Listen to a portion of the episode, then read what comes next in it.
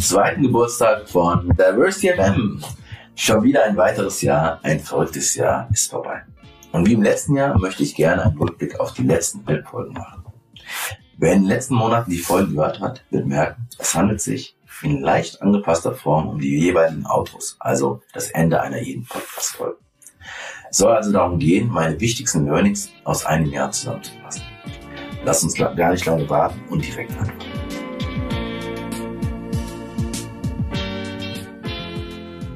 Die erste Folge im zweiten Jahr war mit ihrer. Und zwar über ein Thema, das weder in den AGGs, also den Kerndimensionen von Diversity, steht, noch insgesamt öffentliche Aufmerksamkeit bekommt. Es ging um Gewissdiskriminierung. Ich hatte mich damals während und nach dem Gespräch so bestätigt gefühlt, das Thema zu wählen und bin so froh, mich mit jemandem dazu ausgetauscht zu haben, wie das Thema wissenschaftlich und persönlich durchdrungen hat. Es ist schon erstaunlich, wie omnipräsent Gewissdiskriminierung in unserem Alltag eine Rolle spielt. Wie selbstverständlich es unsere Gesprächskultur, unsere Sehgewohnheiten und Maßstäbe dominiert. Es fängt schon an bei Begriffen wie dick oder fett, die sich als Beleidigung anfühlen, was zugleich so viel über uns aussagt. Ich habe so viel gelernt und mir wurde klar, dass wir, dass ich vor allem eins mehr tun sollten. Zu problematisieren.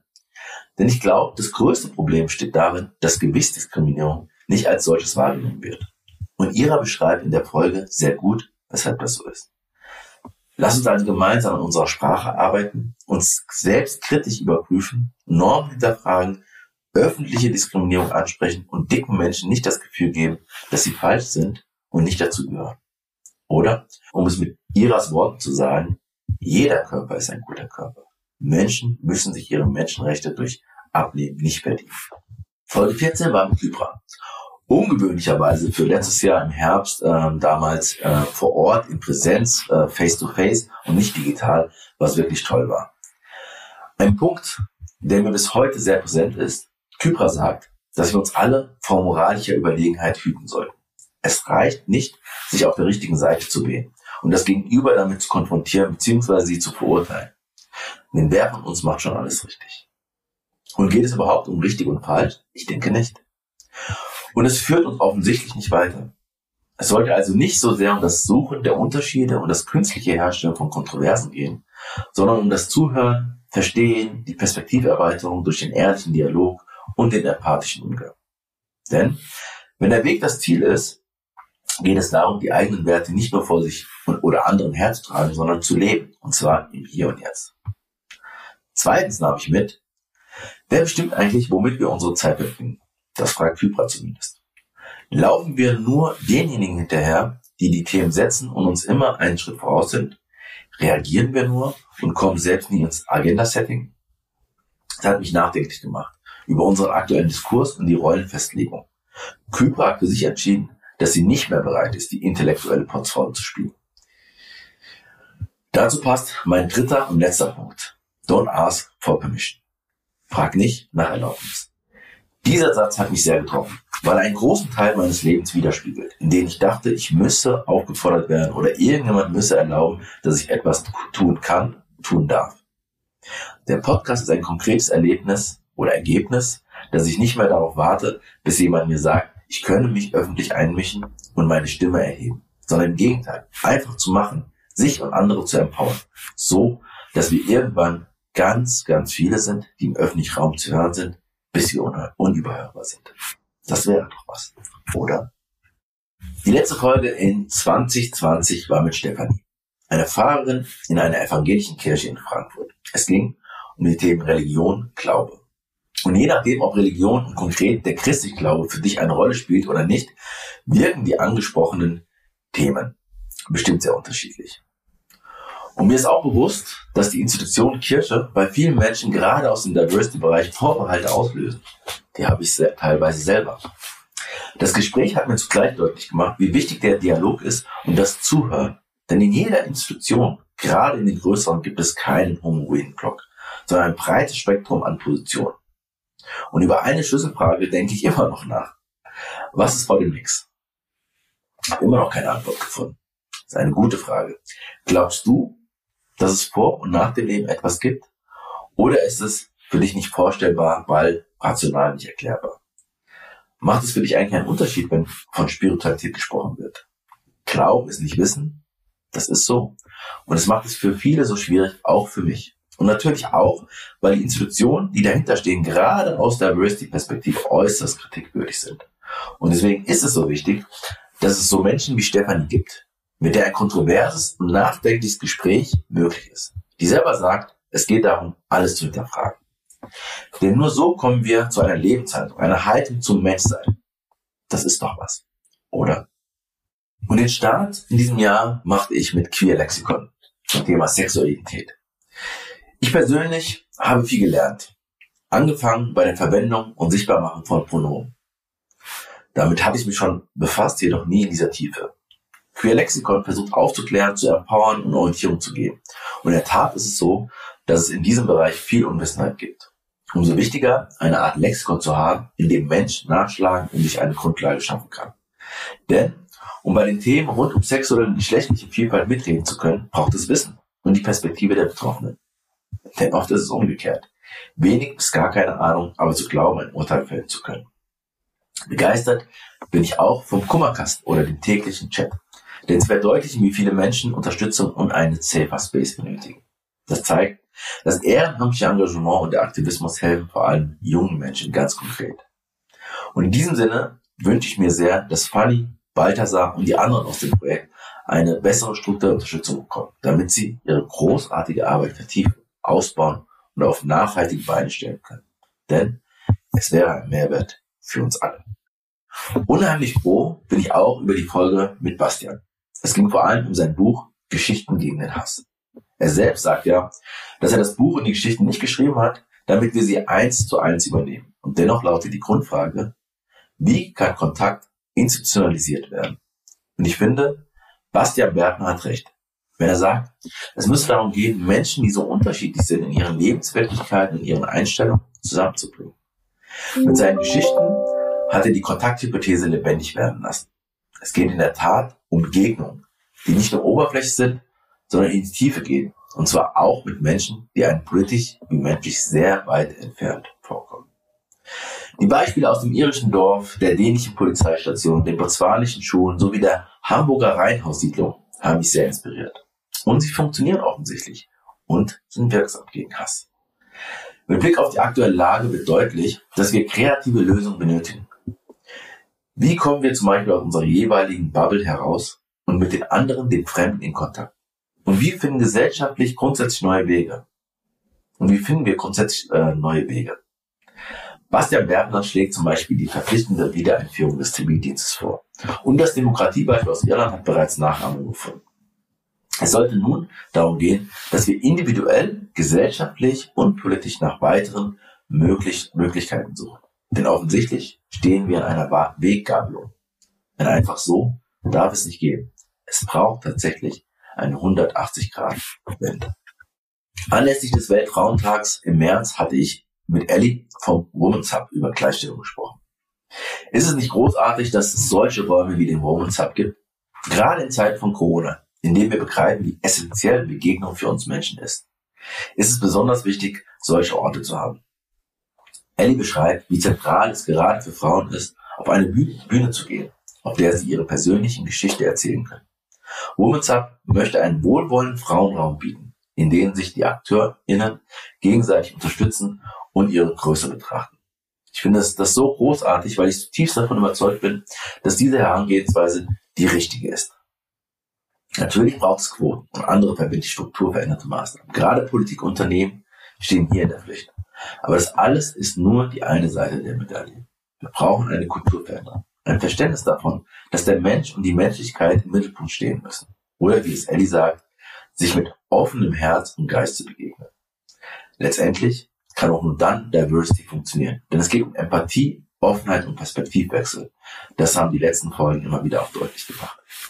Das versuchen wir beispielsweise in den Trainings zu vermitteln und zu praktizieren.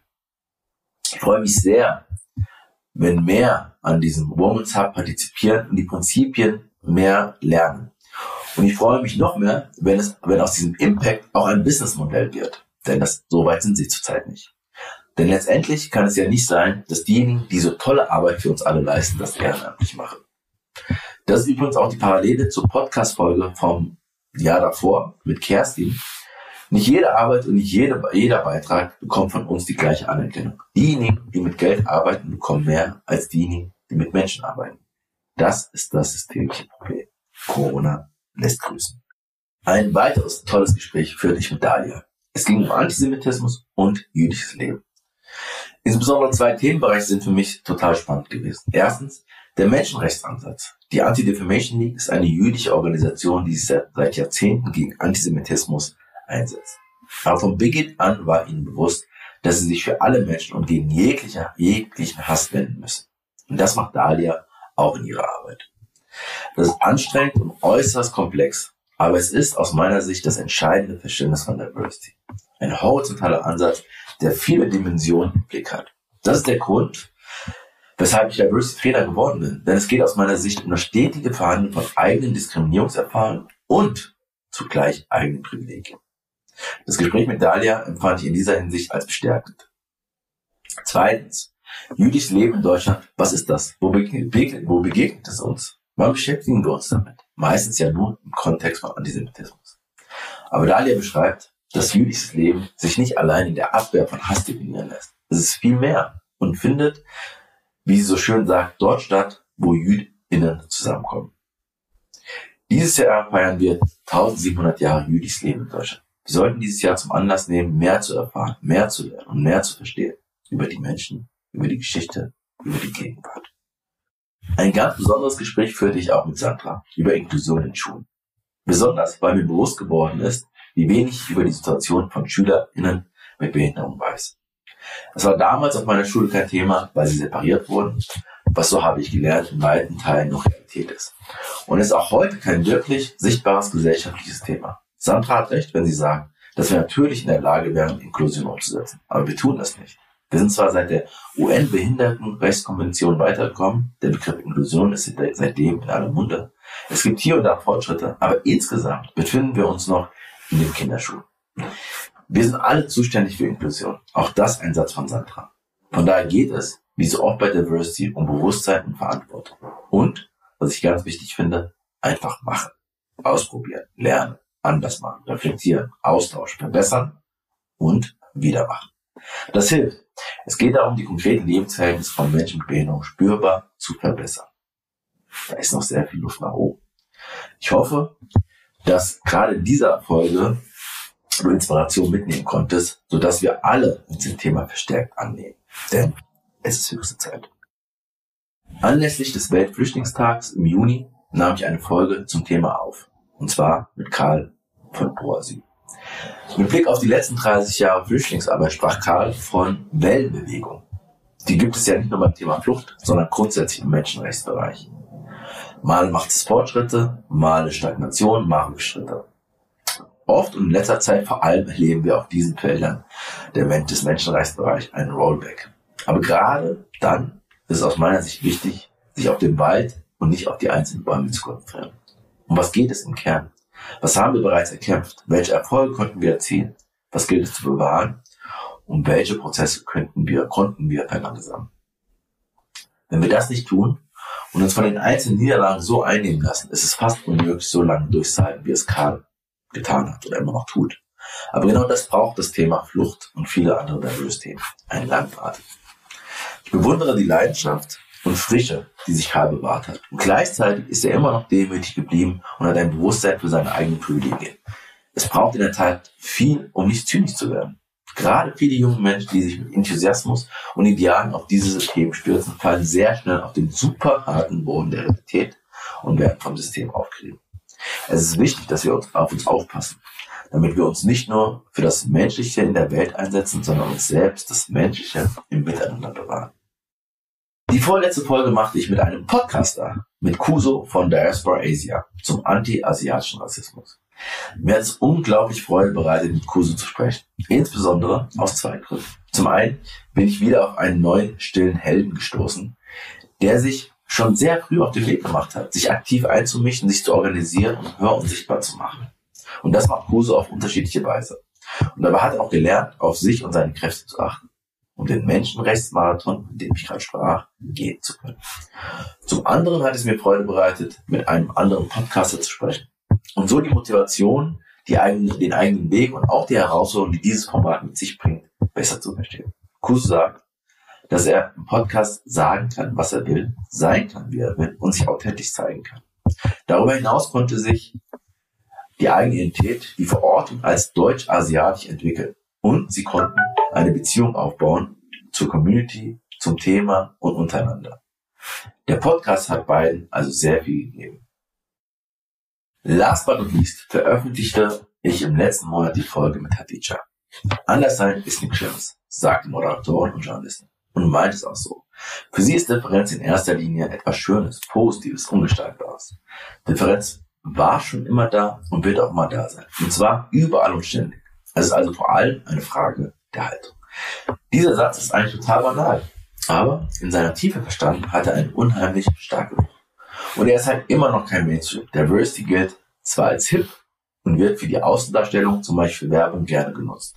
Wenn wir jedoch auf die aktuelle gesellschaftspolitische Situation blicken, wird sie oft als anstrengend wahrgenommen, ständig problematisiert und vielfach als Ursache von Konflikten gesehen.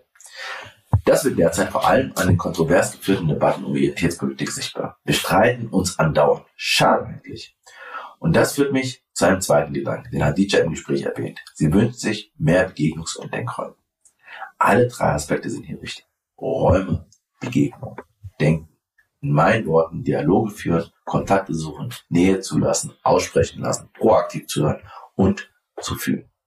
Es geht also weniger um Ratio, das ist auch wichtig, aber offensichtlich führen Faktenchecks, wissenschaftliche Belege und objektive Daten nicht zum erwünschten Resultat. Es geht also um einen wohlwollenden Umgang, ein empathisches Begegnen und den Versuch, die andere Person wirklich zu verstehen, um am Ende zu einem friedvollen, solidarischen Miteinander zu kommen.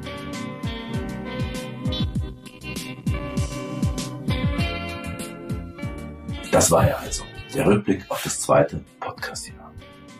Es war wie auch schon im ersten Jahr der Versuch, Menschen sprechen zu lassen, Gedanken entstehen zu lassen, Tiefgang zu ermöglichen, ohne direkt auf Lösungen und Antworten und Click Results abzuziehen. Die Gespräche mit allen elf GesprächspartnerInnen und die Arbeit, die sie leisten, geben mir Kraft und Zuversichtlich. Ich hoffe auch dir. Sie zeigen Hashtag Wir sind mehr und Vielfalt funktioniert bereits. Tausendfach. Jeden Tag. In diesem Sinne freue ich mich auf das dritte Jahr mit der Diversity FM. Auf weitere stille HeldInnen und natürlich auf dich. Ich möchte dir vom Herzen danken für dein Interesse, deine Zeit und dein Ohr. Peace, Love and Harmony. Dein Flutzung.